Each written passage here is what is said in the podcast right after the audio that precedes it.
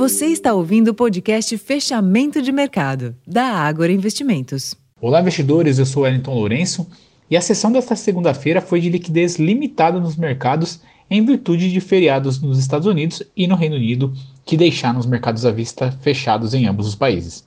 Sem o referencial norte-americano, o dia naturalmente também foi de apetite reduzido, de forma que o avanço na negociação da elevação do teto da dívida entre democratas e republicanos, divulgado no final de semana, ficou em segundo plano.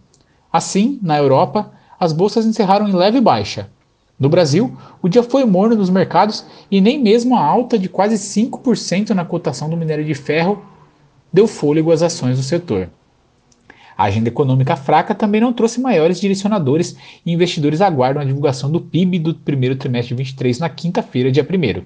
No fim, o dólar teve avanço de 0,5% aos R$ 5,01, justificando o alto dos juros futuros, enquanto na bolsa o Ibovespa encerrou a sessão em queda de 0,52% aos 110.333 pontos e giro financeiro fraco de 11,7 bilhões de reais.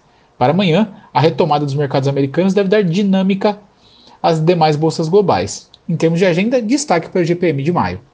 Bom, pessoal, estes foram os destaques para esta segunda-feira. Eu vou ficando por aqui, desejo a todos uma excelente noite e até amanhã.